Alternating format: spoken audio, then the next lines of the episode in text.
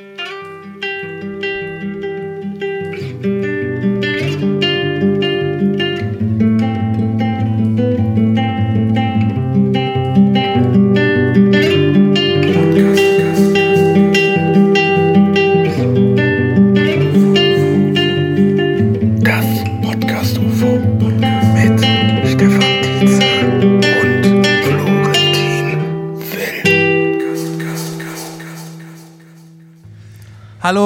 herzlich willkommen zu einer neuen Folge von Das Podcast UFO. Florentin ist auf Tour, Stefan ist zu Hause Hallo. geblieben, alleine zurück im leeren Köln, weil alle auf Tour sind gerade. Äh, wie geht's dir denn da? Das ist das große Gut. Florentins Tour-Tagebuch. Folge Ja, eins. äh, Nummer eins. Ich glaube, wir werden uns noch ein paar Mal so aufnehmen müssen. Das, oh, ist, ich heute hasse die, die es jetzt schon. das ist heute die Apparatfolge, die Apparillo-Folge. Denn wir sind per Telefonapparat äh, einander zugestellt. Wir haben eine lange Leitung gelegt. Ich bin gerade in Berlin. Ich bin Berlin. Äh, vor dem äh, Columbia-Theater und ähm, im Tourbus gerade. Ich bin gerade in der Lounge des Tourbusses. Also ich bin sehr entspannt, ganz viele Echt jetzt? Kissen um mich herum. Ich liege flach. Und, Und tausend Leute hören dir zu gerade. Im, Im Grunde, ja. Und ihr hört wahrscheinlich auch so ein ganz angenehmes Brummen äh, der, der ganzen Technik hier im Hintergrund. Das ist der Busfahrer. Achso. Ja. Bist du ein Betrüger eigentlich? Bist du, also, Gar hast du, hast du einen Drang zum Betrügen? Was? Nein. Warum? Auf was sprichst du an? Sprichst du auf, eine, auf die Geldsummen, die du. Also. Nee. Nee. Hä? Nee, äh, Was? generell, ich, Wie, wie, wie, wie, wie, wie, kommst ich du dich, drauf? nee, nee, nee, ich würde dich einfach nur Nee, ein bisschen besser kennenlernen. Nee, jetzt mal ganz allgemein. Also okay. ganz allgemein. Nee, allgemein nicht, würde ich sagen. Ich habe mir letztens überlegt, ob ich, äh, wenn ich eine Leiche finden würde, ob ich der Geld klauen würde. Oder nicht. Auf jeden Ähm. Fall. Was soll die Leiche damit machen? Ja, es stimmt, guter Punkt. Aber auf der anderen Seite dachte ich mir, ich habe genug Medical Detectives, ähm, CSI, irgendwas angeschaut, um zu wissen, dass sie dann Spuren nehmen und so. Und dann ist so, ja, entschuldigen Sie, Herr Will, ähm, bei dem Mordopfer hier, ähm, da haben wir jetzt Ihre Fingerabdrücke an der Jackentasche und am Geldbeutel gefunden. Das, was? Das ist jetzt aber völlig ungewöhnlich. Ich habe die Leiche nur gefunden und schon hast du verloren. Weil schon, Nee. weil die sind sehr faul und dann bist du Nee, nee, nee. mordverdächtig. Weil wenn du genug Medical Detectives Folgen geschaut hast, dann weißt du, dass der, der das Portemonnaie aus der Leiche geklaut hat, niemals der ist, der auch am Ende der Mörder war. Weil so. natürlich wollen die am Anfang so ein bisschen ver ver verwirren und Spuren Ja. verwischen und gucken. Und immer, die, die die größten Motive haben, waren es nie. Es waren immer die, so nach dem Motto, es es stimmt ja schon, es war immer der Gärtner. Es war immer halt einer im Umfeld, den man früh kennengelernt hat, der eigentlich sympathisch war, ähm, der oft ein weirdes, nichtiges Motiv hat. Ähm, und es war selten der, der das, der das äh, Portemonnaie der Leiche geklaut hat. Das stimmt. Der perfekte Mord ist eigentlich der, der Art, der, sag ich mal, der Ablenkungsverdächtige zu sein. Der, der dramaturgisch gebraucht wird, um die Folge spannend zu machen. Der muss man eigentlich sein. Ah, ich Wo immer am Anfang, die erste, die erste Hälfte der Folge, bist du der Verdächtige, aber dann heißt es, nee, irgendwie passt das nicht zusammen, weil wir haben jetzt die Fingerabdrücke nochmal gezählt und der müsste irgendwie 30 Finger haben oder so. Und jetzt, das, sie haben ja nur 10 und deswegen äh, sind sie frei. Und dann, uh, und dann kommt doch Das muss so nervig sein, wenn man, ein, wenn man eine Leiche findet mit zehn Fingerabdrücken und man denkt, oh, es könnte jeder sein. Ja. Alle Scheiße. Menschen haben zehn. Das hat uns nicht weitergeholfen. Okay. Genau, gar nicht. Holt mir mal alle Leute aus der Umgebung von LA zusammen, die zehn Finger haben, okay? Oh Mann. Nicht mehr, nicht weniger, exakt zehn. Okay, Boss. Ähm, Mr. Rogers, ähm, alle haben zehn Finger. Lacher, Lachtrack.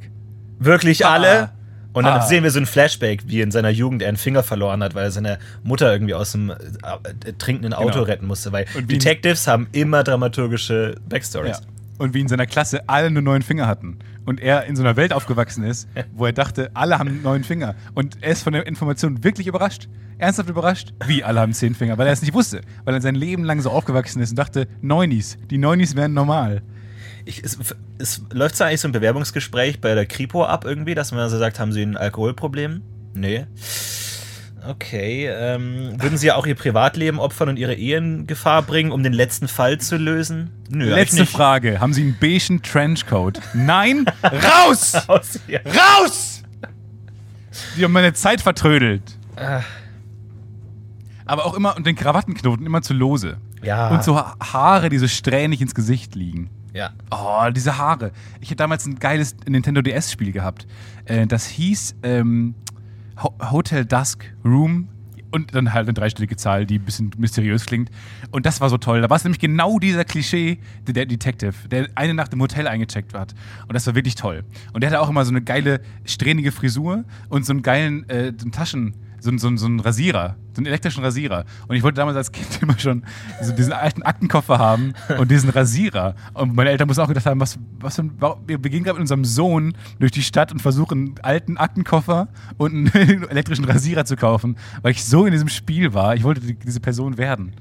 War halt aber zwölf. Ich finde aber Naja. diese ganze Thematik ähm, Kriminalromane und tatsächliche Kriminalarbeit sehr spannend. Ich habe mal irgendwie äh, gehört, dass es so, ähm, so wenn so neue Kriminaltechniken entwickelt werden, irgendwie so neue Fahndungsmethoden oder neue DNA-Methoden, dass es dann immer so für Autoren so ein spezielles Meeting gibt, wo die denen das sagen, dass die das in ihre Romane einbauen können. So, so ein bisschen so, so eine Schnittstelle zwischen den Romanautoren und der tatsächlichen Polizei, weil das ja nicht komplett an die Öffentlichkeit gehen soll, Ja, aber die das irgendwie schon vorab wissen. Ich frage mich aber, ob es nicht auch andersrum ist, dass wenn jemand jetzt einen Roman schreibt, der einfach zu gut ist, wo wirklich der perfekte Mord genau geschildert wird und die Polizei sagt so, okay, Das können sie okay. nicht veröffentlichen. Das können mal. sie nicht veröffentlichen. Mr. Grisham, okay, chill, okay? Sorry, wir haben, es ist hier, wir sind auf derselben Seite irgendwo. Also ich meine, was soll das? Lassen Sie es mal bitte. Und dann sagt, okay, lassen wir. Bauen wir noch einen dummen Fehler ein, dummen Bruder. Ja, warum gibt es das nicht für andere Genres? Also warum gibt es nicht für Comedy-Autoren äh, so eine Schnittstelle, die anruft und sagt, wisst, wisst ihr, was jetzt gerade total lustig ist? Zu große Schuhe. So riesige Schuhe. Und die so ein Knatschgeräusch machen, wenn man läuft. Ja. Das bitte in den nächsten Roman einbauen. Wie dankbar ich da wäre. Dass Ja, man mal so ein bisschen am Puls der Zeit gebracht wird. Ich erinnere mich, als, als Stromberg noch äh, regelmäßig lief, hat Ralf Fußmann auch einen äh, Aufruf gestartet an Büroarbeiter, dass die irgendwie so Sachen einschicken sollen, wie so Flyer für Motivationstrainings oder so halt so, so ganz e elendig langweilige, deprimierende Sachen Ah, aus dem Büroalltag, damit er das verbauen kann.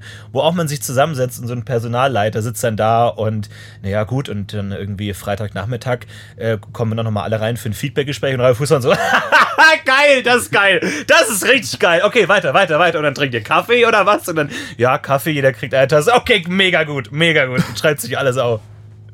Es passt nicht so richtig zu dem Ralf Fußmann, den ich aus Geschichten kenne. Uh, Äh, und ich weiß oder auch nicht, ob- persönlich kennengelernt Nee, nee, nee. Ich weiß, nee. Und ich weiß auch nicht, ob ich ihn, ob ich das sagen sollte, jetzt diese Anekdote.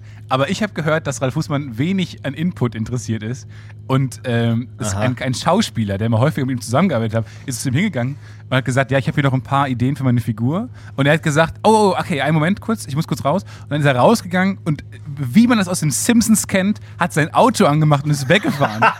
und ist erst eine Woche später wiedergekommen. Er, er hat es einfach durchgezogen. Das, das will ich, äh, fand ich so äh, toll, einfach, dass man das so lebt. Einfach dieses, ich nee, ich will nichts von euch hören. Ich habe gehört, dass Ralf Fußmann ähm, sehr an Input interessiert ist, vor allem wenn er von Ricky Gervais kommt. Okay, okay, burned. Naja, äh, kurz mal ähm, Gegendarstellung. Also, wir müssen heute ein paar Sachen abarbeiten. Sorry. Sorry. Sorry, guys. Sorry. Gegendarstellung Nummer 1. Das ist ja jetzt schon wieder passiert. Alfs letzte Folge. Die letzte Folge oh von Alf stimmte. Es war die letzte Folge von Alf. Aber das war nur das Teasing auf den Film, der danach kam. Dankeschön für eure Postkarten. Ich weiß nicht, wo man noch Postkarten kaufen kann. Dankeschön für eure Teletext-Nachrichten. Ich hab's mitgekriegt. Es stört mich selber. Es war nur das Teasing für den schlechten Alf-Film. Ich finde trotzdem, dass es das nach wie vor äh, zur lustigen Geschichte macht, ähm, weil, die, weil die Sitcom halt so endet. Naja. Es, es, es gibt ja so, also t- manchmal gibt es ja so Videos von Tieren, die kurz vor Erdbeben dann irgendwie so ganz aufgeregt sind und man hat das Gefühl, die, die wittern das lange bevor die Menschen es wittern. Ich glaube, ich habe eine ähnliche Und Fähigkeit. sorry, Murmeltiere sind immer aufgeregt. Ja. Immer. Das stimmt. Und man denkt sich so, "Äh, ist jetzt ernst oder nicht? Oder was? Mummi, was ist Das los? ist, aber das ist ihr Leben. Das ist ihr Leben. Murmeltiere sind in so einem constant. Äh, äh, äh, wa- wa- was war da drüben? Was war da drüben? Ja, oder, ah, keine Ahnung. ist, da ist die Erdbebenreichweite einfach zu hoch. Die spüren jedes Erdbeben Oh auf der nein. ganzen Erde. Und immer so, oh, oh, ah, nee, war in Singapur. Oh, oh, Bangladesch. Okay, die egal. spüren jeden Tod eines Menschen die ganze Zeit und sind konstant. Ich glaube, Eulen tun das. Deswegen haben die diesen kontinuierlich besorgten Blick. Die sind einfach zu sensibel und die machen immer, uh, wenn einer stirbt. Uh, uh. Oh, ich habe was. Ich war ja in Wien und ich war im Kunsthistorischen Museum in Wien und da gab es da gab's die Wes Anderson Ausstellung, da gab es ein total cooles Buch, hat er ausgestellt, äh, so ein altes Lexikon, aber so zu einer Zeit, wo die noch nicht so richtig viel über Tiere wussten. Und es gibt so einen geilen Eintrag, also erstmal das Buch ist total cool, weil ähm, links quasi, wenn du eine Seite aufschlägst, eine Doppelseite, ist links immer ein selbst gemaltes Bild von Eulen. In dem Fall, also von dem Tier, was gerade beschrieben wird. Und rechts ist so ein, ja, sag ich mal, improvisierter Eintrag. So, wo man nicht so viel weiß. Ich muss es vorlesen, aber es ist schwer zu lesen, deswegen stotter ich wahrscheinlich, weil es halt in so einer alten Schrift geschrieben ist. Aber man merkt so, äh, heutzutage weiß man mehr über Eulen. Das ist so vor, vor 200 Jahren oder so gewesen. Also, die Eulen sind bekanntlich Raubvögel, die nur des Nachts bei Mondenscheine und in der Abend- oder aber auch Morgendämmerung, denn in einer ganz finsteren Nacht sehen sie ebenso wenig als alle anderen Tiere. Auf ihren Raub ausfliegen, weil ihre großen und sehr weit geöffneten Au Augen, die haben nicht große Augen, die sind immer sehr weit geöffnet, zu empfindlich für das Tages- und Sonnenlicht sind und gänzlich davon geblendet werden. Tagsüber. Das ist der Grund. Die sind nachts aktiv, weil sie geblendet werden am Tag. Vor allem Tages- und Sonnenlicht. Nicht, dass man Ja. jetzt die beiden zusammenwirft. Sie äh, oh, teißen sich in zwei groß, teilen sich in zwei große Hauptgeschlechter ab, nämlich in die Schubu oder Ohreulen, die Federbüsche auf den Köpfen in Form von Ohren haben. Vielleicht sind es die Ohren, vielleicht sind es Ja. einfach die Ohren. Und in Eulen, die keine Federohren und nur große runde Köpfe haben. Au, runde Köpfe. Sowas Aber liest man- keine Körper, nur Köpfe. aber sowas liest man auch heutzutage nicht. Oh, Die haben einfach runde Köpfe. Das klingt so wie so ein Baby, was das beschreibt. Und nicht wie ein Wissenschaftler, der gerade, also nie, kein Wissenschaftler sagt das Wort Kopf, oder? Ja. Die große runde Köpfe haben. Jedes dieser Geschlechter hat wieder mehr Gattungen unter sich. Und dann kommt ein ganz großer Artikel um Nummer eins: die große Schuhu. Naja. Die schwarze. Eule ist am größten unter allen Eulen, denn sie ist anderthalb Fuß hoch. Oh, Fuß war damals eine Einheit? Äh, Ja? In Deutschland? Ich, warum hat man das denn geändert? Sie wohnt in Wäldern in hohlen Bäumen, fließt, fliegt überaus leise und still und nähert sich von Feldmäusen, ernährt sich von Hamstern und kleinen Vögeln, die diese verschluckt. Sie legt Eier gern in die Nester des Hühnerweihen, der Krähen und Elstern. Ja, interessant. Es ist so ein bisschen, man weiß nicht genau, wie viel Hintergrund dahinter steckt. Das fand ich sehr Ja. lustig. Man hat einfach einen Typen gefragt, der nah an einem Wald wohnt und so. Was ist das für ein Ding? äh, eine Schubu. und die haben große Augen, weil die haben nachher die ganze Weit auf, damit die viel sehen. Ja, es Okay. so impro- improvisiert. Schuhu. Aber daraus wurde jetzt Uhu wahrscheinlich, weil es weniger lächerlich klingt. Aber wie albern das ist mit diesem, mit diesem S, mit diesem alten deutschen S, dass man das auch einfach nur einen einzigen Buchstaben geändert hat von früher. Man, ich sag, die Sprache ist ziemlich gut. Nur dieses S ist scheiße. Lass uns das mal ändern. Das sieht aus wie ein F einfach. Ja, Und aber alle das ist wirklich sagen ein einfach, ja, Das ist wirklich ein Problem. Das ist offensichtlich, da hat jemand ganz kurz ist in die falsche Richtung abgebogen und dachte sich, also es gibt ja viele, beim großen S haben sie alles richtig gemacht. Das große S ist ja zu, von, anders als alle anderen Buchstaben. Aber das kleine S ist einfach ein F ohne Strich und sieht dadurch aus, noch mehr wie das T. Es ist einfach, es ist einfach schlecht. Vor ich allem, finde ich cool, hab- dass man sich da korrigiert. Ja, ich habe aber auch dadurch einfach ein albernes Gefühl, wenn ich an alte, äh, alte Generationen denke irgendwie so. Ich habe das Gefühl, die haben immer dieses, die, die, wie dieser Hund, dieser Meme-Hund, dass sie immer so mit so einem F sprechen. Dass sie, ich habe Naffe, Schufe. Irgendwie die ganze Zeit immer so. Ich habe irgendwie das Gefühl, die alten Generationen kommen nicht gut dabei weg. Die Filme, von denen alle zu schnell. Die, alle Aufnahmen aus dem Ersten Weltkrieg sind alle viel zu schnell, weil die Ja, ja. irgendwie weniger Frame und die, und die hatten oder Sprache. So. Sprache ist Bullshit. Nein, nein, nein, nein. Alles Quatsch. Du hast einfach das Gefühl, die Welt vor 1900 war einfach albern. Ja. Also auch irgendwie Krieg, Tod, aber vor allem auch einfach lächerlich. Man kann es nicht ernst nehmen. Nee, ich glaube, Charlie Chaplin, das war ja auch, die, die, in meinem Kopf waren die auch alle so. Und hatten Ja, die waren alberne- schneller. Sind, sind auch so gegangen. Ja, und nochmal Ja. mit so großen, also viel Kniebewegungen, also viel hohe Knie und dann wa- große, weite Schritte.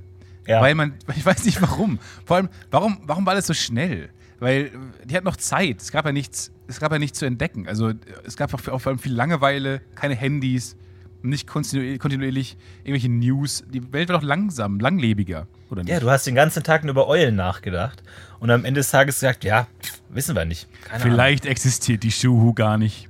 Vielleicht. Aber was ich kurz sagen wollte mit den Katzen ähm, und der sensiblen Fähigkeit. Ich ja. glaube, ich habe die Fähigkeit, ähm, Fanmail vorauszusagen. Ich habe schon damals, als wir in Berlin auf der Bühne standen und du angefangen hast mit Alf, ich habe ins Publikum geguckt, da sind so viele Augen aufgeleuchtet, so viele äh, Hände direkt zum, Schreib äh, zum Kugelschreiber Ja. gezückt. Ich wusste schon, fuck, da kommt was. Ich habe schon dieses Geräusch gehört, wenn 100 E-Mails am gleichen Tag direkt Ja. in dem Moment, in dem die Show endet, hat man über ganz mehr. viel, ja.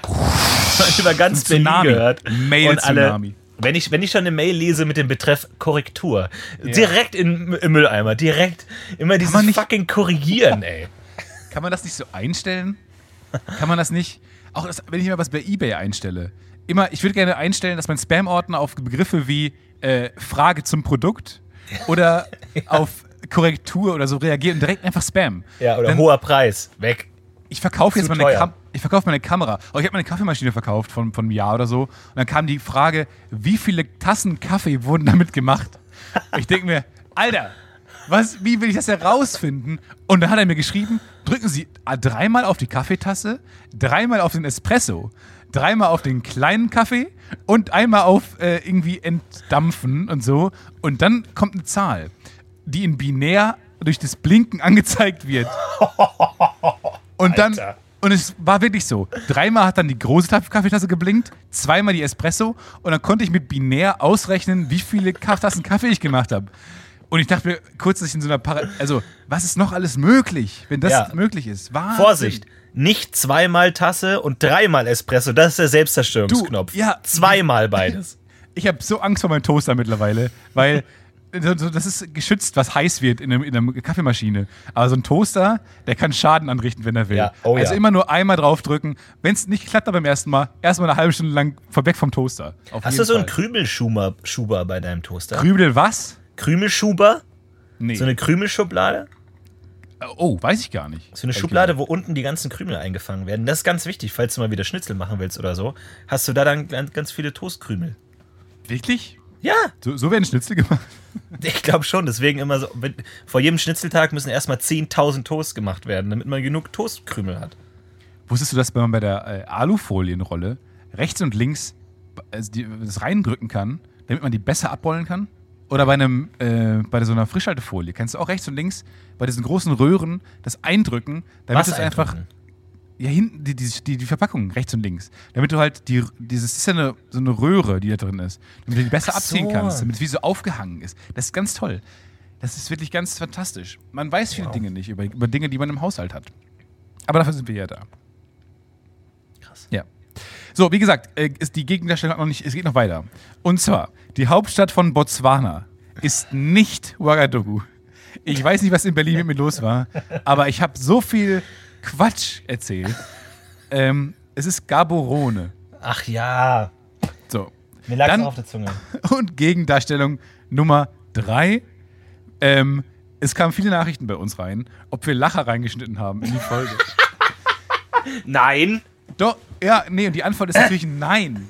Auf gar keinen Fall. Es gibt einen Schnitt in der Folge, habe ich nochmal nachgeguckt extra. Es gibt einen Schnitt, ich weiß nicht genau, warum ich den gemacht habe, äh, als ich irgendwann bet- betrunken mitten in der Nacht diese Folge missmutig geschnitten habe. Es gibt einen Schnitt, ich weiß nicht, was ich daraus geschnitten habe, echt nicht mehr.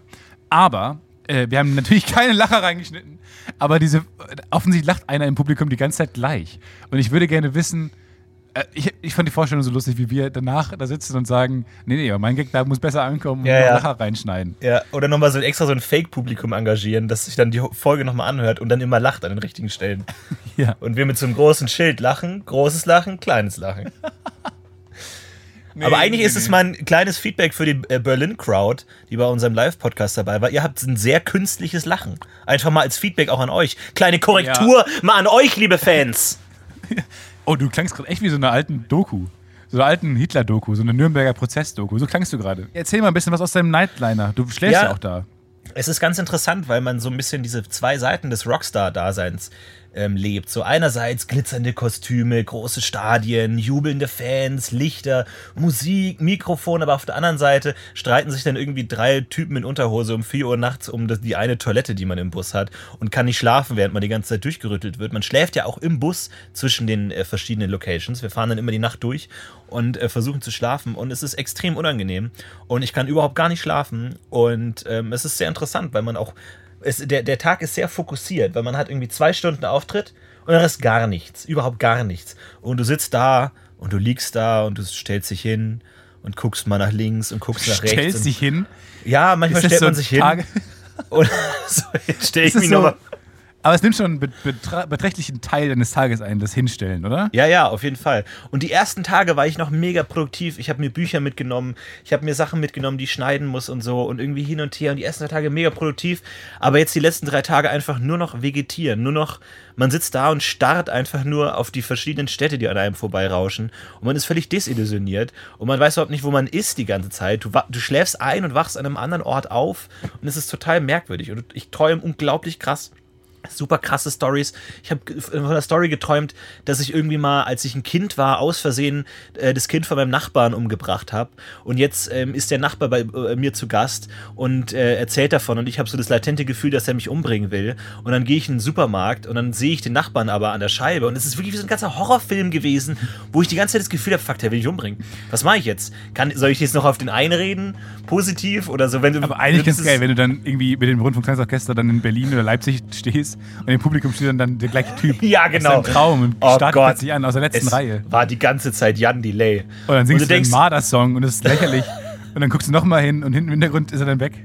Und du wachst auf und ich habe irgendwie das Gefühl, dass, also ich wach während der Nacht ständig auf und schlafe wieder ein und es, man hat immer so diese Zwischenstadien, zwischen Schlaf und wach und es ist ganz merkwürdig, weil du, du bist wach und du denkst nach, ja fuck, soll ich jetzt mit dem, soll ich jetzt mal irgendwie auf den einreden? Ich meine, wenn der mich wirklich umbringen will, was bringt es dann noch mit dem zu reden? Und irgendwann merkst du, ich bin wach, hallo, ich, ich Yeah, schlaf yeah, überhaupt yeah. nicht mehr. Es Wenn ist so anfängt- nichtig einfach.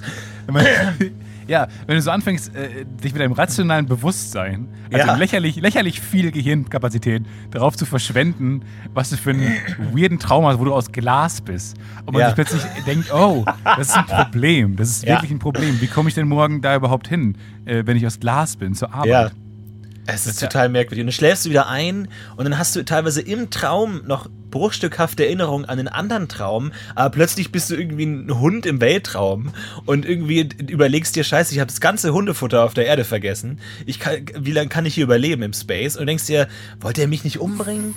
Wa- Was habe ich im Supermarkt gemacht? Und es ist alles so konfus und es wird Aber immer ist ein cooler Hund. Ist ein cooler Ist Hund, der sagt, wie kann ich Hund. überleben im Space? Ja, Also, schon cool. das finde ich schon nicht so schlecht. Das ist ein Klar. cooler Hund. Cooler Glaubst Hund. ich t- traum als, träume als uncooler Hund oder was? Glaubst du, wer ich bin? Ich habe keine coolen Träume. Ich träume meistens nur von mir. Äh, vom Tag tatsächlich. Ich verarbeite Dinge. Aber interessant, ist es nicht, ich stelle mir das wahnsinnig ähm, gemütlich vor, in einem Mhm. äh, rappelnden, rappelnden Bett einzuschlafen. Weil das ist doch auch das, was man kennt aus der Wiege damals. Äh, Als Richtig. Kind, wenn du, wenn wenn Eltern, Eltern dich schütteln, dann, dann schläft man doch schnell ein, oder? Ja, ja, ähm, das stimmt. Es ist auch so, dass es wirklich eine beruhigende ähm, Wirkung hat, wenn der, der, der Turbus sich bewegt. Aber das Problem ist, ich werde immer nur müder, müder, müder, aber ich schlafe nicht ein. Das Problem ist ja nicht, dass ich nicht müde bin, sondern dass ich nicht einschlafen kann. Und dann kommst du in diese Zwischen-Limbo-Phasen, dass du extrem müde bist und irgendwie die Hälfte deines psychischen Bewusstseins hat schon abgeschaltet, aber du schläfst nicht. Du bist noch in so einem, du bist in so einem Bildschirmschoner-Modus. Du bist nicht aus, aber du bist auch nicht an und dann äh, space du so in verschiedene Bewusstseinszustände rein. Das ist super merkwürdig. Ich glaube aber auch, dass dieses Wiegen auch was irgendwie so ganz tief kindliche Traumata aufreißt und man deswegen ich so super strange träume. Normalerweise träume Yeah. ich fast nichts. Normalerweise träume ich davon und mir überlege, ah shit, wenn ich jetzt die Fanta-Flasche, die hat einen Kronkorken, wenn ich die jetzt aufmache, dann muss ich die ja schnell austrinken, weil sonst geht die ganze Kohlensäure raus. Ich habe jetzt aber nur genug Durst für eine halbe Fanta-Flasche. Soll ich dann jetzt nicht doch lieber noch warten, bis ich genug Durst habe? Und dann irgendwann wache ich auf und denke, ja, Leute, ganz im Ernst, was war das denn? Aber auf der Tour, ich träume so krass, es ist total abgefahren. Aber liebe Geschworenen, liebe Geschworenen, am Anfang der Story hat Florentin Will gerade noch gesagt, dass er in seiner Kindheit einen Menschen umgebracht hat, also seinen Nachbarn umgebracht hat. Er hat das alles als Traum abgetan. Und am Ende dieser Anekdote sagt er, oh, er ist in dieser Zwischenwelt, dieses Limbo, wie er es genannt hat, in der er Kindheitstraumata bewältigt. Keine weiteren Fragen. Äh, ich möchte ganz kurz dazu einwenden, dass dieser Podcast vor 20 Jahren aufgenommen wurde und ähm, ich seitdem auch keinen Kontakt mehr zu Stefan Tietze habe, der diese Folgen immer sehr, sehr einseitig geschnitten hat und teilweise auch Lacher reingeschnitten hat, an völlig unsinnigen Stellen, auch an Folgen, die nicht live waren. Und deswegen möchte ich hier dieses Beweisstück ähm, nicht äh, haben. Und nächste. Euer Ehren. Over. Und genau. Over euer Ehren, sagt man, glaube ich. Oder euer Ehren over, das weiß ich nicht genau. weiß auch Und nächste Woche bei Serial. bei Serial Staffel, Staffel 4. Es wird echt immer schlechter, muss man sagen. ja, stimmt, ja. Wir, Ey, Leute, müssen- finden keine fucking Stories mehr. Ich will mal eine Fiction-Folge. Ich will mal eine Fiction-Folge Podcast UFO machen. Ähm, Ja, machen wir nächste Folge. Nee, komm, da müssen wir ja viel schreiben. und Äh, ja, schreib mal was. Ich habe Zeit. so. machen. Ach ja, du hast ja Zeit. Genau, ich wollte nur noch mal sagen, wir haben keine Lacher reingeschnitten, weil das gehört sich nicht. Ähm, weil das ist eine absurde Vorstellung, dass wir davor sitzen. Wir haben Lacher rausgeschnitten. Aber Ja, reinschneiden. Tatsächlich haben die das bei Seinfeld immer gesagt, ähm, dass die Lacher rausgeschnitten haben, weil die Leute zu viel gelacht haben. Die haben eine halbe Stunde haben- am Stück gelacht das einfach. haben Die alle waren völlig bestätigt. hysterisch. Das haben alle bestätigt. Weil die halt so. Und das war ja damals die größte Sendung der Welt, so ungefähr. Und du hattest halt ein riesen Star-gespicktes Ensemble. Und ich kann mir schon vorstellen, dass dann diese Leute so ein bisschen hysterisch wurden bei dieser Aufzeichnung. Dann hat am Anfang Jerry Seinfeld immer noch sein Stand-up gemacht. Äh, und es war ja auch immer lustig. Und dann war die Folgen waren ja auch immer lustig. Und das Publikum ist wohl ausgeflippt. Da gab es wohl nichts mehr. Die Stühle standen nicht mehr äh, in einer Reihe danach. Da war wirklich, die haben um sich geworfen mit Lachern. Und am Ende haben die gesagt, ja, das können wir alles nicht verwenden. Alle Mikrofone sind übersteuert. Zwei sind kaputt. Drei haben die lachend, haben die die äh, XLR-Kabel rausgerissen. Äh, wir wissen nicht, was wir machen sollen. Und dann konnten wir es am Ende nicht verwenden und haben die Lacher rausgeschnitten. Ja. Es ist aber interessant, ich schaue bei den Auftritten oft äh, auch das Publikum an. Und man merkt erstens interessanterweise, dass sich Städte stark äh, unterscheiden. Und ich habe das Gefühl, dass in den Städten, in denen, sag ich mal, mehr Kulturangebot herrscht, also in denen die Bewohner wahrscheinlich häufiger auf Konzerten sind, merkt man das. Äh, weil dass die Leute auch einfach mehr sich besser irgendwie sich, sich, sich besser anpassen und irgendwie integriert sind. Und es gibt jetzt kein schlechtes Publikum und gutes Publikum, aber jetzt gerade in Berlin oder in Köln hat man schon gemerkt, da war einfach mehr Stimmung, da war mehr Party, da war mehr ähm, extrovertierte äh, Tanzlaune. Äh, wohingegen in den anderen Städten, die vielleicht das erste Mal in ihrem Leben auf einem Konzert waren, nicht so. Das finde ich ganz interessant. Aber ich finde Und in Wien immer mit dem Opernglas in der Hand. Du, ich bin sehr, sehr bin gena- gespannt. Ich bin drei Meter vor dir. Nimm Ja. das Opernglas ab. Ich bin sehr, sehr gespannt. Und ähm, es ist auch. tatsächlich äh, recht unangenehm. Und ich glaube, ich kann auch auf kein Konzert mehr gehen. Ich war nie, nie auf vielen Konzerten und ich habe nie den Modus gefunden, wie man gut auf einem Konzert sein kann. Ich, ich bin mir nicht sicher. Ich mag eigentlich hauptsächlich Konzerte, wo man sich hinsetzt, wo einfach keine Erwartungshaltungen an eingestellt werden, wo man einfach da sitzt und dann guckt man zu. Und es ist so merkwürdig, weil einerseits ähm, ist, es so, ist es so komisch, wenn die Leute einen einfach nur anstarren, gerade wenn dann irgendwie auf der Bühne getanzt wird und alle haben Spaß und, dauern und die starren dann nur so an wie Fische. Das ist komisch. Aber auf der anderen Seite können die ja auch nicht wirklich super mittanzen und groß Party machen. Das ist ganz merkwürdig. Ich habe noch nicht, ich, noch nicht verstanden, wie man das richtig macht, aber Fische ähm, blinzeln Sie haben ja ne? Spaß. Doch, doch, klar. Was? Klar. Fische musst ja blinzeln. Wasser aus den Augen kriegen. Ach so, die Fische blinzeln, damit das Auge trocken bleibt. Ja, klar. Und Menschen blinzeln, damit das Auge feucht bleibt. Ja, klar. Aber es ist keine Option, dass sie nass sind. Nee, die haben ja alles andersrum. Ach ja, genau. Ach so. Haben wir schon mal über Flundern gesprochen eigentlich? Haben wir ausreichend über Flundern Wir haben, gesprochen? glaube ich, die ersten 600 Folgen ausschließlich über Ja, Flundern ja, ich gesprochen. will nur noch mal sagen, dass es wahnsinnig asymmetrisch ist und Ja, stimmt. absurd. Und ein, aber es wäre auch komisch, wenn es symmetrisch wäre und ein Auge die ganze Zeit auf den Boden gucken würde. Das wäre auch seltsam. Weil es ist ja so Seite, das, der Fisch. Und dann würde ein Auge die ganze Zeit nur auf den Boden starren und das andere nach oben. Ah, Das wäre praktisch. Ich glaube, es, es gibt ja so Leute mit schlechtem Rücken, die dann immer so nach vorne übergebeugt laufen und die dann immer auf den Boden gucken. Und manchmal denke ich mir, ist nicht so dumm. Ist nicht so dumm, ständig vor sich auf den Boden zu gucken. Man findet viel Kleingeld, man findet viele andere tolle Dinge und man kann nicht mehr stolpern, weil man die ganze Zeit vor sich auf den Boden guckt. Ah, ist nicht das. Naja, du stolperst so nach vorne halt immer. Ja, aber du siehst Aber ja, wohin du läufst. Aber du bist vor Eulenangriffen. Bist du Das nicht stimmt, da hast du keine Chance. Da hast du überhaupt gar keine Chance. Da hast du das wirklich keine Chance. Ich bin in der Stadt lang gelaufen und war vor mir jemand mit, ähm, mit einem Pömpel. Der ist einfach, das war ein Mann mit einem Pömpel in der Hand. Aber er hat das nicht, er hat das nicht getragen wie jemand, der einen Pömpel trägt, sondern er hat es getragen wie so ein Zepter. Aha. Und dann neben ihm war eine, eine, seine Frau und dann hat er, manchmal wollte er ihr Dinge zeigen in der Stadt und hat er mit dem Pömpel genommen, hat sie so ange, angestoßen und hat dann auf das Gebäude, auf das Gebäude gezeigt, auf, von dem er erzählt hat. Und es war so seltsam, weil das so als Gegenstand zu nehmen, wie so ein, wie so ein, wie so ein Regierungszepter, damit umherzulaufen. Und er hat sich auch so ein bisschen gefühlt wie so ein König. Ja. Aber ich denke denk mir, also was muss dem, äh, äh, du hast ja keinen guten Tag, wenn du den Pömpel kaufen musst. Ne, es kommt damit an, es gibt Stadt ja läufst. verschiedene Arten von Pömpelkäufen. Es gibt ja akute Pömpelkäufe und es gibt ja, sag ich mal, latente Pömpelkäufe, wo du dann irgendwie sagst, Oh, okay, Pömpelkäufe. richtig, wo du dann einfach sagst, so in zwei, drei Wochen, ich hab's im Blut, ich hab im Gefühl, äh, irgendwas, bahnt, irgendwas bahnt sich da an. Und einfach mal, ich meine, man kann sich auch mal gut irgendwie so ein schön indisches Curry und dann weiß man auch einfach genau, wo- will Sie, wollen Sie einen Pömpel dazu? Ja, nehme ich dazu und dann zack, bist du schon Ich bereit. glaube ich noch nie einen Pömpel in meinem Leben. Ich bin mir auch nicht hundertprozentig sicher. Ich weiß auch nicht Aber ganz wenn- genau, was die bewirken. Ich weiß Naja. nur, dass ich mit einem Pömpel mal ähm, eine Fliese rausgerissen habe aus dem, aus dem Badezimmer. Dass ich diesen Oh. Pömpel hatte und der war im Badezimmer. Ich dachte mir, okay. Und ich werf den halt natürlich, wie man es macht, ähm, wirklich wie so ein Wurfspeer gegen die Wand, kein Problem. Saugt sich da fest und ich will ihn wieder abziehen und reiß die komplette Fliese mit raus. Und ähm, ja, Eigentlich ein geiles Foltermittel, so im Mittelalter. So ein Pömpel aufs Gesicht und dann das Gesicht abreißen. Das ganze Ja. Gesicht abreißen. Genau, und dann selber das Gesicht aufsetzen und dann als der neue König durch die Stadt gehen. Und und man kann dann Gesichter Pömpel. austauschen. So Face Swap. Ja, finde ich nicht so schlecht, so ein bisschen Impossible-mäßig. Ich glaube, Die Leute im Mittelalter haben mega viel Scheiß ausprobiert und dachten sich so, oh scheiße, ja klar klappt das nicht, fuck, sorry, sorry, natürlich klappt es nicht, das Gesicht abzuschneiden und zwei Gesichter auszutauschen, sorry, fuck, egal, scheiß drauf, scheiß drauf, sorry, sorry, tut mir leid jetzt für euch beide, aber es ist eine super dumme Idee gewesen. Ja, ja. Äh, naja, vor allem die konnten ja wissenschaftliche viel so Erkenntnisse auch nicht austauschen. Error. Ja, total.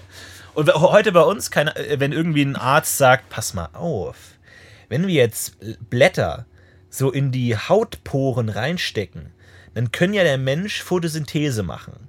Lass uns das mal ausprobieren. Und irgend so ein armes Schwein stirbt und dann so, ja, scheiß Idee, sorry, sorry, dumm gelaufen. Aber dann kriegen das alle Wissenschaftler auf der Welt mit, okay, das lieber nicht machen. Wohingegen im Mittelalter musste jeder einzelne Schamane, musste jeden Scheiß selber ausprobieren. Der eine hat Aspirin hergestellt und hat halt gegen Kopfschmerzen geholfen, aber konnte halt nicht helfen, wenn da irgendwie mal wirkliche Probleme am Start waren, wie Krebs oder so. Er konnte halt nur, er konnte Kopfschmerzen lösen. Die aber sehr gut. Aber dafür, glaube ich, äh, ist, ist dann auch die Investition hoch und dann wurden die Dinge auch anders verwendet. Es gibt ja oft so Sachen, dass Dinge für irgendwas erfunden wurden, da schlecht waren, aber für andere Sachen gut. Ich glaube zum Beispiel Tesafilm sollte ursprünglich ein Wundpflaster werden, was man auf Wunden klebt und dann mit Wunden verarztet. Und Leute haben gesagt, das ist scheiße, Leute. Und dann haben die gesagt, ja, jetzt haben wir es aber halt schon. Und dann ist äh, die Firma pleite gegangen. Und Ja. dann haben sie so ein äh, an, an die Wand geklebt, so out of business. Und dann, womit sollen wir das jetzt hinkleben? Und dann, ja, wir haben jetzt noch 10 Tonnen Tesafilm rumstehen. Und dann plötzlich, du, du, du, du. Und oh, das klappt ja richtig gut. Und dann haben sie das Geschäft direkt wieder aufgemacht. Lustigerweise waren, wurden Post-its ähm, erfunden, weil da wollte jemand einen sehr starken Kleber erfinden, hat aber den schwächsten Kleber der Welt erfunden. Aber der war genau so schwach, dass es so gerade hält. So gerade hält. Und das war wiederum so gut, weil es hält halt so. Das kennt man ja, wenn man Post-it irgendwo kleben hat. Irgendwann fällt er halt runter, weil der Kleber einfach sau scheiße ist. Ja, aber das ist gut, weil dann oft ist, ist das, was auf dem Post-it draufsteht, auch dann erloschen. So, Genau. ah, Zahnarzttermin am Mittwoch. Und dann spätestens Freitag fällt er ab. Und das ist auch gut, weil dann ist schon ist auch vorbei. gut, dass sie dich selber regenerieren so. Äh, und das hat er dann dafür entwickelt. Dann hat er gesagt, nee, nee, das war die ganze Zeit mein Plan. Das war die ganze Zeit mein Plan. Jessica, nein. Das war die ganze Zeit mein Plan. Ich wollte Ah, stell das dir so. vor, du investierst zwei Jahre deines Lebens, versteckst dich im Keller, um den stärksten Kleber der Welt zu bauen. Und nach zwei Jahren kommst du an die Oberfläche und Leute, kommt her! Und dann zack und fällt direkt ab. Und ich sag, du, ich bin schon nicht so clever. Ich bin kein guter Kleber. Muss man Ja. auch mal sagen. Und hast du uns jetzt auch so peinlich geblinzelt, weil du jetzt im Keller warst und es war so hell draußen. Alle Ja. dachten, was ein Freak. Und dann dachten alle, oh, da hat der Post-it dann doch recht gehabt. Justin Post-it. er wusste die ganze Zeit, wie es geht. Aber sollte nicht, glaube ich, auch Ketchup irgendwie Medizin werden? Und die Leute haben gesagt, ja, es wirkt halt gar nicht, aber es ist sau lecker. Können wir es einfach so haben? Aber ist, ist das nicht Jägermeister? Ist das nicht einfach so ein, so ein Hustensaft, der nicht funktioniert, aber halt einfach lecker ist? Und dann alle so, oh, bin ich krank? Hier, Jägermeister. Saufen! Zack. So, so wie man sich heute dann Gras verschreiben lässt, medizinisches Marihuana, ist man damals halt hin und hat sich so eine, Pulle Jägermeister verschreiben lassen. Aber was war, das für eine Welt, in der man einfach irgendeinen Scheiß bekommen hat? Oh, ich hab Asthma. Hier, nimm Snickers. Okay, danke. Einfach random Sachen. Und dann irgendwie, Leute, das, das muss aufhören. Das ist alles kreuz und Ja, quer. das war halt der eine, das war halt der eine das Schaman, trennen. Ja, das war der Schama Schamane, der Renny. Der Renny räumt den Magen auf erfunden hat, aber halt keine Ahnung hatte, was. Dachte ja, nimm halt das Snickers gegen Husten. Der wusste Ja, halt oder der, genau. der so eine unglaublich lecker schmeckende Pastille erstellen wollte und dann hier so Remy durchgegeben hat. Und dann, Leute, es schmeckt scheußlich, aber mir geht's gut. Diese Vorstellung, dass irgendwie, weiß nicht, damals das Fürstentum Württemberg, alle, alle waren krank, alle hatten furchtbare, die einen hatten Pocken, die anderen die Pest, aber niemand hatte Sodbrennen. niemand. Ja. Und sie hatten extrem leckere Medizin. Oh, oh, ich sterbe. Nom, nom, nom, nom, nom, mit Nüssen, mit Nüssen. Karamellisierte Mandeln. Nom, nom, nom, tot. Alle allergisch. Ich, das ist so eine geile Zeit. Ey, und das machen wir, unsere Mittelalter-Sitcom. Das machen Ja, wir das ist eine gute Zeit. Wirklich so das Zeitalter der Entdecker. Der Entdecker allem- und Entwickler, die es halt so halb drauf hatten. Aber wie geil das ist, weil, genau, ich glaube, ich glaub, die Erwartungshaltung, was zu schaffen wirklich, was zu erfinden, war gleich null. Beziehungsweise bei 1%. Ja. Äh, Aber deswegen hatte auch niemand Erwartungen, weil die Messlatte war extrem niedrig. Niemand wusste, was das Wort Messlatte bedeutet schon. Ja. Weißt du, und dann haben die halt, haben die halt Oder angefangen zu probieren. Je nachdem. Oh, Metlatte. Oh, das klingt nicht richtig. Und dann haben sie, und dann haben sie halt angefangen, ähm, der eine muss ja mal angefangen haben, äh, äh, eine Kuh zu melken. Ja. Und dann kommt Milch raus. Und ich glaube nicht, dass der gedacht hat, dass jetzt, was ich mache, wird Erfolg haben. Zum Glück Der haben wir mehr so- 10.000 dav- davon gezüchtet. Jetzt sind die endlich zu was Nütze. Wir probieren mal. Und dann der eine, äh, sorry Joe, was machst du da? Was machst du unter der Kuh? Ich meine, wir haben ja heute Erfinder, wahnsinnig, das sind ja Genius und Genies, die wir bewundern, irgendwie Da Vinci und so. Aber rückblickend, es waren einfach Leute, denen langweilig war, die einfach irgendeinen Scheiß zusammengerührt haben und dann, so, das ist jetzt mein Schokoriegel. Äh, es schmeckt scheußlich, aber damit kann man zum Mond fliegen. Okay, das ist meine Idee. Das war meine Idee. Äh, fliegen können damit. Einfach nur Stümper. Es waren alles Stümper. Ja, stimmt, auch so ein Nobel, der dann plötzlich der TNT entwickelt und man Ja, sagt, wow, Er wollte was so, willst du jetzt machen? Willst du mich in die Luft jagen? Oh, Nobel. so, mein neuer Beruhigungstee wird heute zum ersten Mal. Boom! Okay. Fürstentum Württemberg ist weg. Sie haben aber jetzt Hausverbot im Messegelände. Aber by the way, lass uns mal ein bisschen was davon kaufen. Ach ja, Mittelalter. Und mittlerweile ist es schwer, was Neues zu erfinden. Die haben alles schon wegerfunden, die ganzen Idioten. Und heute sind die Leute viel klüger. Aber es- alles wurde schon erfunden. Vielleicht ist es gar nicht so gut, dass die Menschen heute so klug sind. Vielleicht wäre es besser, wenn die so ein bisschen dümmer wären und nicht, sich nicht so viel Gedanken machen, sondern einfach mal sagen: was Leute, erfunden." ich mache jetzt einfach eine leckere Suppe und am Ende heilt die Krebs. Ich dachte mir, es ist total sinnvoll, so eine Waschmaschine und dann kann man sein, dann kann man auswählen, zu welcher Wohneinheit man gehört in so einem Mehrfamilienhaus und klickt dann seinen Namen an und dann hat man seine Voreinstellungen sind gespeichert und man macht es rein und am Ende wird die Rechnung für Wasser aufgeteilt und man muss nur so viel bezahlen, wie man da diese Waschmaschine benutzt hat. Das ist keine Erfindung, das ist Kommunismus, Stefan. Ja gut, aber es klingt nicht sch- schlecht in der Idee. Meine Die Idee. Ich hab, hast du bei einer Waschmaschine jemals die, die Einstellung geändert? Nee. Eine, eine Einstellung auch nicht. That's it. Ja, wirklich, dieses Rad, dieses Coderad mit 20 verschiedenen Einstellungen und ich einfach so ein bisschen wie so beim, beim Glücksrad, dreh einfach und guck, wo es stehen bleibt und dann, fuck it, passt schon. Ja, ja. und dann, Passt ja, schon. hat, hat geklappt, so mache ich es jetzt immer. Ja. Ich glaube, solange du nicht irgendwie so ein ganz, so ein kleines Shirt rausholst, also richtig, richtig kleines, so ein little, little Shirt, ich glaube, so lange würde ich auch nichts verändern. Nee. Ich kann mir gar nicht vorstellen, was ich waschen würde, wo ich sage, nee, das klappt mit den normalen Einstellungen bestimmt nicht. Wenn ich jetzt irgendwie sage, nee, nee, nee, nee, nee, das hier, das ist was Besonderes. Mein Kettenhemd wasche ich nicht mit der normalen Waschmaschine. ja, mal gucken. In der Broschüre nachschlagen. Kettenhemd, K, K, K, K. Hat das wirklich was gebracht? Ich meine, angenommen, so ein riesen Morgenstern Ja. wird von der Nazgul auf dich drauf gescheppert und du hast ein Kettenhemd an. Hilft das dann wirklich oder bist du einfach nur, stirbst du nur an inneren Blutungen statt an äußeren? Ich glaube, es, nicht war, es war primär ein modisches Accessoire eigentlich. Ich glaube, das wurde einfach angezogen, weil es cool aussieht. Und irgendwann so, Leute, warum tragen wir das alles? Vor allem, stell dir mal vor, so ein Kettenhemd. Das besteht ja aus ganz vielen kleinen Metallringen. Also un unendlich vielen. Und jetzt heißt, oh scheiße, Lothringen greift an. Fuck, fuck, fuck, fuck, fuck. Schnell, schnell, schnell, schnell. Ringe, Ringe, Ringe, Ringe. Komm, komm, komm, komm. Ringe. Und dann fangen die alle an, diese Kettenhemden zu basteln. Es gab doch bestimmt in jeder mittelalterlichen Schlacht Leute, die hatten nur so ein halbes Kettenhemd an. Weil die, also, wie, so, Ja. wie so ein Bauch frei ist. Oder einfach nur so eine fett- Kette. Weil nur die erste Reihe wurde fertig und alle und der Geg Gegner hat so gesagt, wow, süß. Weil sie einfach nicht fertig aus. geworden sind. Ja. Und dann hatten sie irgendwie so einen Tanktop, so wie so ein Unterhemd. So einfach so, sorry, ich bin nicht fertig geworden. Aber Leute. meine Arme kann ich besser bewegen. Mehr Bewegungsfreiheit.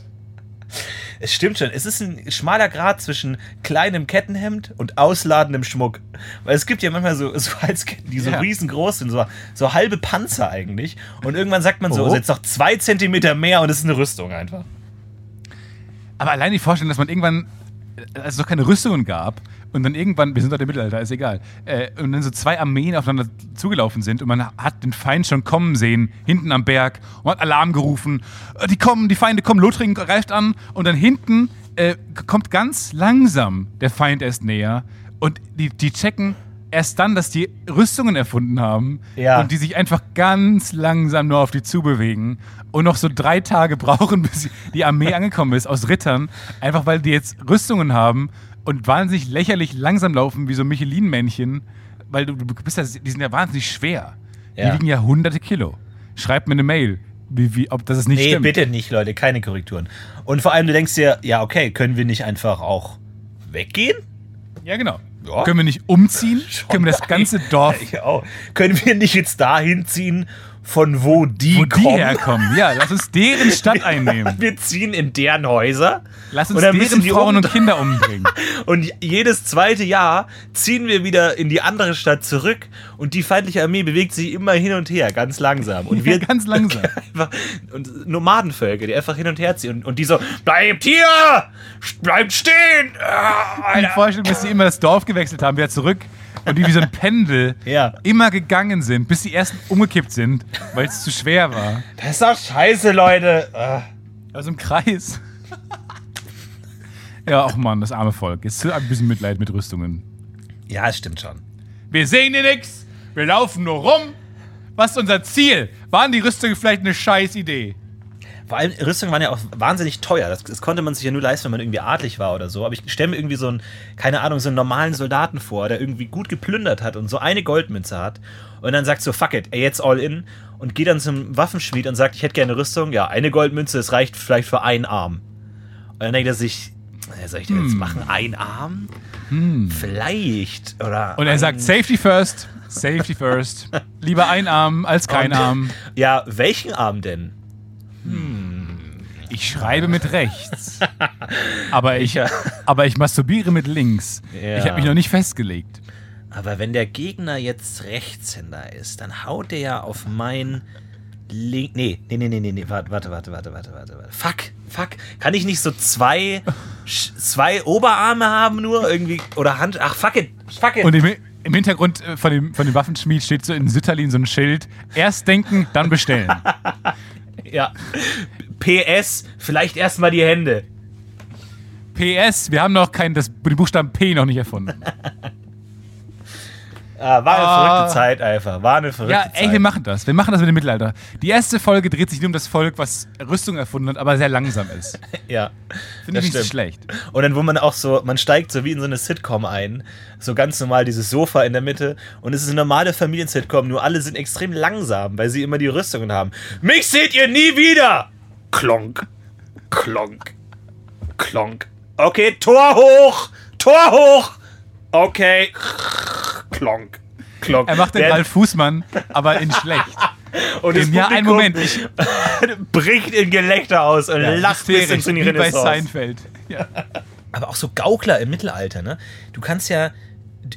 Jeder kann ja Schwieriges behaupten. Publikum. Ja, einerseits, auf der anderen Seite, du gehst einmal so nach London, schaust dir da Shakespeare an, dann gehst du irgendwo, keine Ahnung, nach Frankreich und sagst, ja, das ist nur unsere Idee, Hamlet.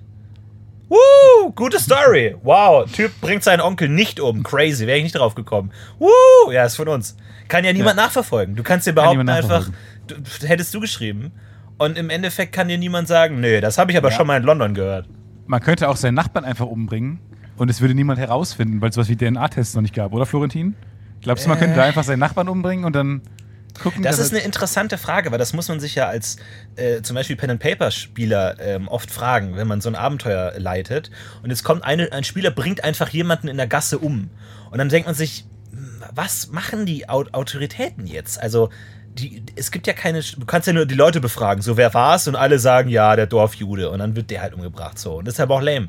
Du, die haben ja keinen, also haben die auch sowas wie ein Bewusstsein dafür, dass die jetzt unbedingt diesen Mörder fangen müssen und wie machen die das? Ist es dann nur so Hörensagen? Weiß kein Mensch. Ich glaube, es weiß wirklich niemand, wie das da damals war.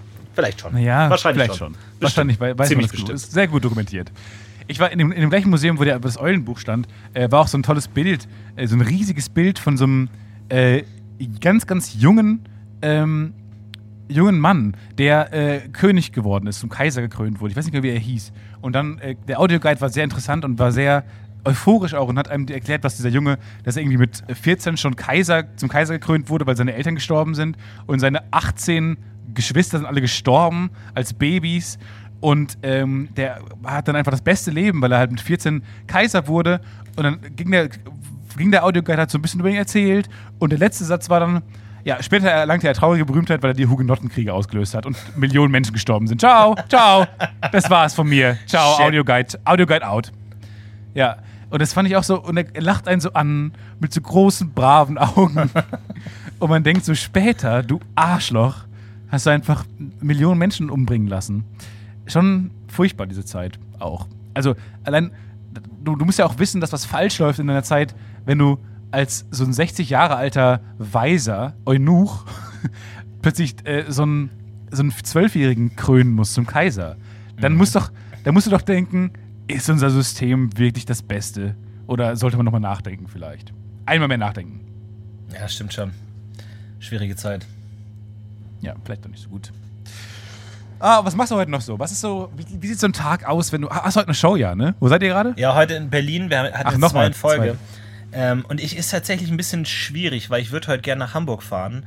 Aber es ist wirklich so ein Timing-Ding. Ich muss wirklich exakt, wenn die Show zu Ende ist, muss ich exakt direkt ein Car2Go finden, exakt ohne Verkehr, perfekt zum Hauptbahnhof fahren, perfekt, exakt ohne Parkplatz zu suchen, sofort einen Parkplatz finden, sofort aussteigen, jede Treppe, zwei Treppenstufen mit einem Schritt schaffen, dann schaffe ich es gerade noch in den Zug. Wenn ein Element davon nicht äh, stimmt, habe ich verloren. Und ich muss Beim Car2Go überlegen, wie ich das hinkriege. Ist es scheißegal, wo du es abstellst. Das ist mein großer Tipp. Car2Goes gehen immer weg. Vor allem, zweiter Tipp, in, an Stellen, wo du denkst, oh, hier kann ich niemals parken, weil hier Ja. überall Menschen sind, weil ich in der Fußgängerzone bin gerade, da gehen die am besten weg, weil da erwartet auch niemand ein Car2Go. Und das sind oft die vollsten Orte. Ich bin mal ganz, ganz spät erst zum, zum Kölner Hauptbahnhof gefahren und mir ging es ähnlich wie dir da. Und ich habe den einfach mitten in der Fußgängerzone abgestellt und bin dann gegangen. Und es war bis heute jetzt keine Konsequenzen. Du kannst mit dem Car2Go kannst du umgehen wie der letzte Mensch. Weil Es stimmt schon, es ist ein kleines Risiko. Weil einmal habe ich schon einen Strafzettel bekommen, weil das äh, Car2Go abgeschleppt wurde, weil ich im Ja, Parkverbot wirklich? stand. Ja, di- direkt am Hamburger Hauptbahnhof sogar, wo man eigentlich denkt, da ist enorm viel Umschlag. Aber es ist, ist trügerisch. Das Problem ist halt vor allem, in dem Moment, in dem ich das Car2Go brauche, brauchen auch 2000 Leute, die gerade die Show gesehen haben, das Car2Go. Und das ist halt umständlich. Und ich jetzt überlege mir die ja, ganze dann Zeit, mach heute Abend noch den. Marder-Song. Mach heute Abend den Marder-Song und sag ganz zwischendurch in, in, im Songtext kannst du sagen, aber bitte, bitte kein Car2Go nach der Show nehmen. Ja, das bitte, stimmt. bitte. Wenn euch Ja, der Song gefallen hat. das Neo-Magazin-Publikum, das sind so frech und so frech Trolle, die machen es dann extra, da, um, mich, um, um lustig zu sein. Deswegen, ich weiß es nicht, ob ich nicht vielleicht irgendwie einen äh, sauren Apfel beiß und schon eine Stunde davor das miete. Und dann, ich weiß es nicht genau, ich weiß nicht genau, wie ich das mache. Das ist, ist äh, ärgerlich. Aber krieg ich schon. Kein findest schon eine. Lösung. Ja, heute gut. kommt Matzen. Matzen. Kann wow. man den, die- den oder die auch mal äh, persönlich kennenlernen? ja. Ich- Schöne Grüße. Ja, ich kenne mich ja überhaupt gar nicht aus mit dieser deutschen Musikkultur irgendwie. Das Ich auch immer- nicht, leider. Vor allem, ich, man ist ja auch mit, mit professionellen Musikern unterwegs, die haben richtig Ahnung davon, was sie machen und die kennen das alles. Und man ist ja so wie so der, der, der kleine Bruder, der irgendwie die, die Mutter gesagt hat, nehmt ihr doch bitte auch mit. Und der hat keine Ahnung von gar nichts, ist dabei und dann auch so, ah, okay, ja, stimmt, cis. Und dann. Äh, äh, Moll, du. Ahnung. Ja. Ja, vor allem mir geht es auch so mit äh, deutschen Schauspielern. Ich weiß immer nicht, wer das ist, was auch problematisch ist an dem, in einem gewissen Punkt, ähm, wenn du dann irgendwie im Catering stehst und die kennen solltest. Aber ich habe keine Ahnung. Ich weiß nicht, wer die ganzen Leute sind, ehrlich gesagt. Da muss man sich vielleicht auch mal bilden. Ich finde, wir haben da schon auch irgendwie so eine Bringschuld, wir beiden. Also wir können nicht einfach in, in einer Branche rumtanzen äh, und, und die Leute nicht kennen. Ich finde, du hast schon auch jetzt, als jemand, der auf der Bühne steht und äh, professionell Musik macht, äh, das hast du ja nicht ausgesucht, okay, aber das ist jetzt nur mal dein Job. Du machst professionell Musik. Ich finde, da muss man ein bisschen was, bisschen was können jetzt und kennen. Du musst wissen, dass ein Glissando ist. Du musst Ja, wissen, das was stimmt. Crescendo ist. Ja, nee, das, das, das weiß ich ja, aber ich kenne halt Matzen nicht. Das sind ja auch nochmal unterschiedliche Arten von, von Ja, ja, Wissen das stimmt. über Musik. Aber Nein. es ist halt. Nein, nein, nein, nein. Denn wer hat das Glissando erfunden? Matzen. Richtig. Das stimmt. Vor allem, ich, ich habe auch so ein bisschen Schwierigkeiten mit den Musikern zu connecten irgendwie, weil ich habe das Gefühl, ich nehme die nicht ernst oder ich weiß nicht genau, wie ernst man die nehmen soll.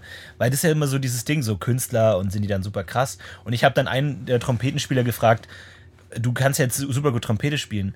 Kannst du auch besser eine Trompete nachmachen als, an, als normale Leute? Ja. Kein Verständnis. seitdem ist die, kein Verständnis für so Seitdem ist die Stimmung im Tourbus ein bisschen angekratzt. Man, oh, ich habe neulich einen Podcast gehört äh, und der war nicht so richtig. äh, Ich, ich weiß gerade nicht mehr, war das ein sehr bekannter Podcast oder das war ein sehr unbekannter Podcast? Und ich habe immer wieder so Shuffle-Mode angemacht. Ich weiß es nicht mehr genau. Auf jeden Fall war das Problem an der Folge, dass der Nachbar, der autistische Nachbar, die ganze Zeit Family Guy auf der Trompete gespielt hat. Die ganze Zeit.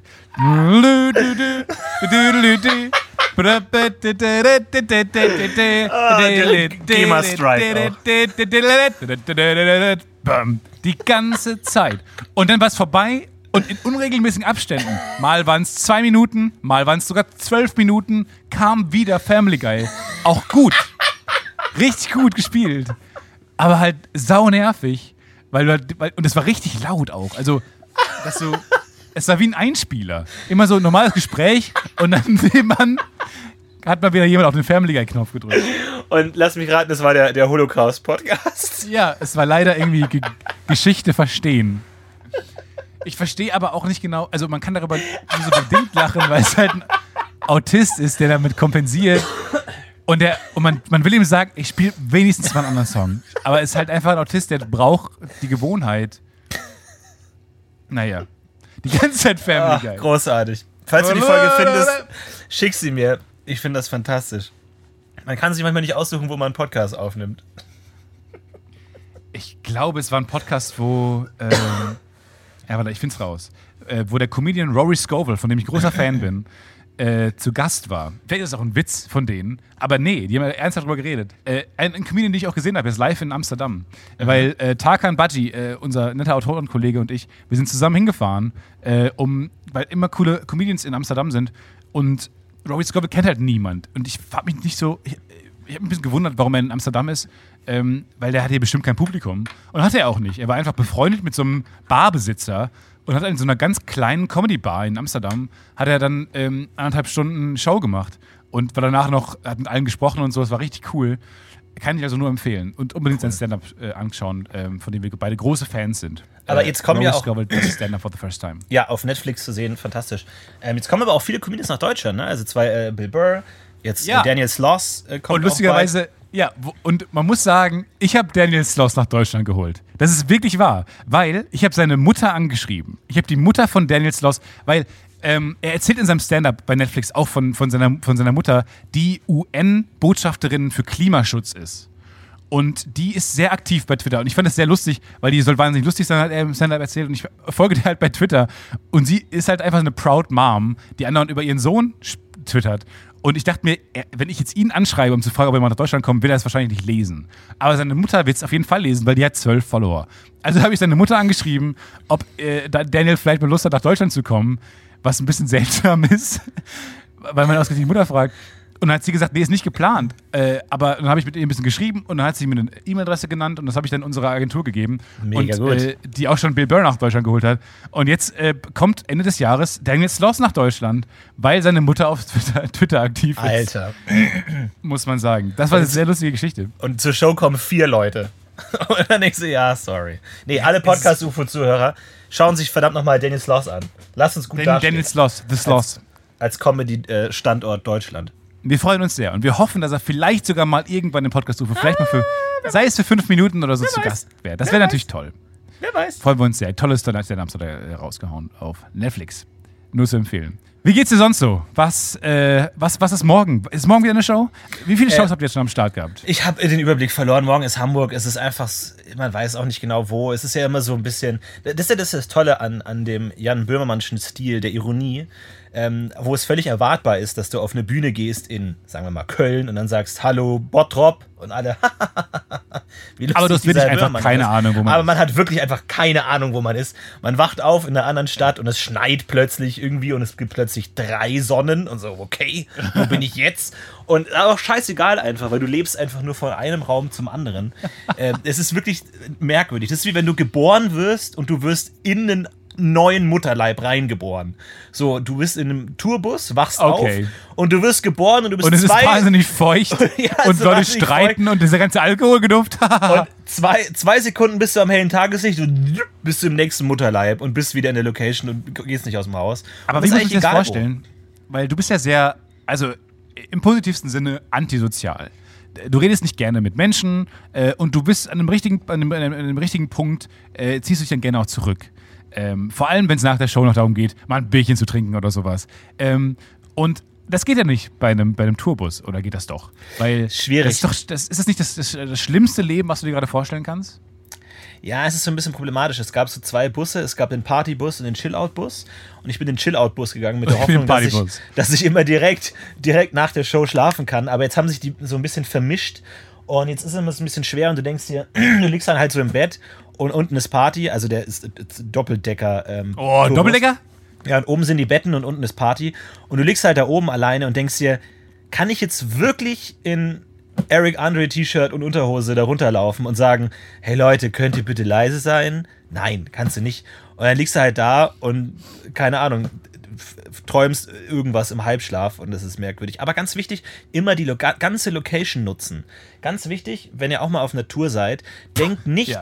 dass ihr nur auf, auf dem Tourbus äh, und den Backstage beschränkt seid. Die ganze Location nutzen. Schaut euch mal um, wo ist das Foyer? Wo sind denn sowas wie Büroräume, die vielleicht leer sind? Lo- Oft sind so Locations riesengroß und man muss einfach nur genau wissen, wo man hingeht und dann hat man ganz viel Raum, um ähm, sich irgendwo anders hinzubewegen.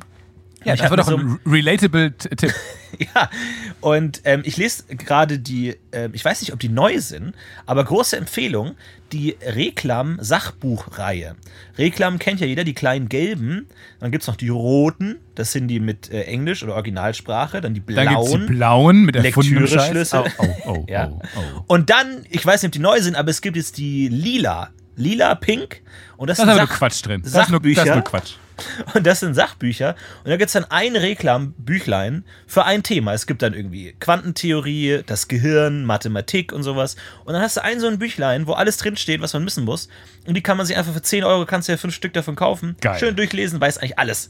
Und Nein, die sind gut für 10 geschrieben. Die kosten mehr. 6 Euro kostet es. pro- Ja, so je nachdem. Das Gehirnbuch ist sehr dünn, weil ich meine, Man weiß nicht so viel man, darüber. man, ja, wer, wer liest das Buch denn?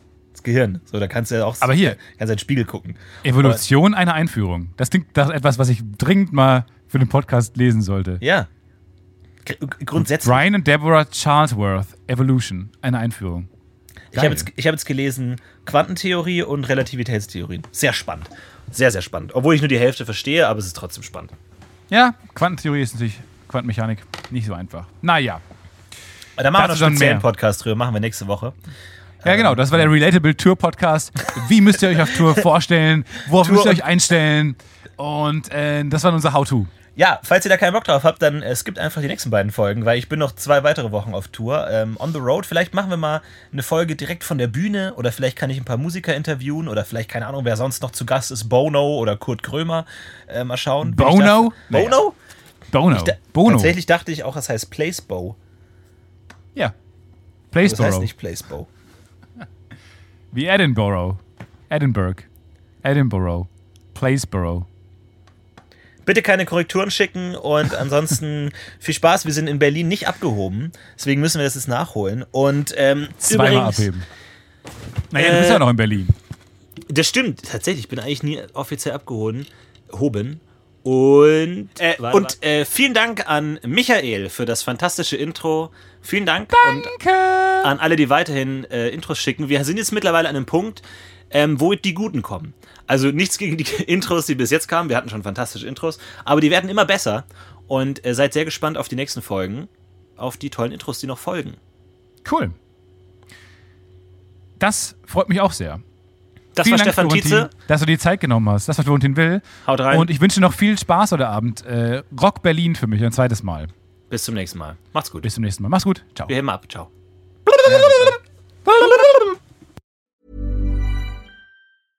when it comes to your finances, you think you've done it all. You've saved, you've researched, and you've invested all that you can.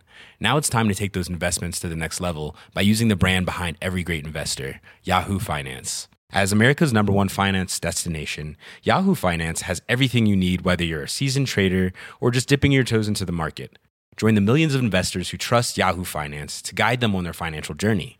For comprehensive financial news and analysis, visit yahoofinance.com, the number one financial destination, yahoofinance.com. Hey, it's Paige DeSorbo from Giggly Squad. High quality fashion without the price tag. Say hello to Quince. I'm snagging high-end essentials like cozy cashmere sweaters, sleek leather jackets, fine jewelry, and so much more. With Quince being 50 to 80% less than similar brands. And they partner with factories that prioritize safe, ethical, and responsible manufacturing. I love that. Luxury quality within reach. Go to quince.com slash style to get free shipping and 365 day returns on your next order. Quince.com slash style.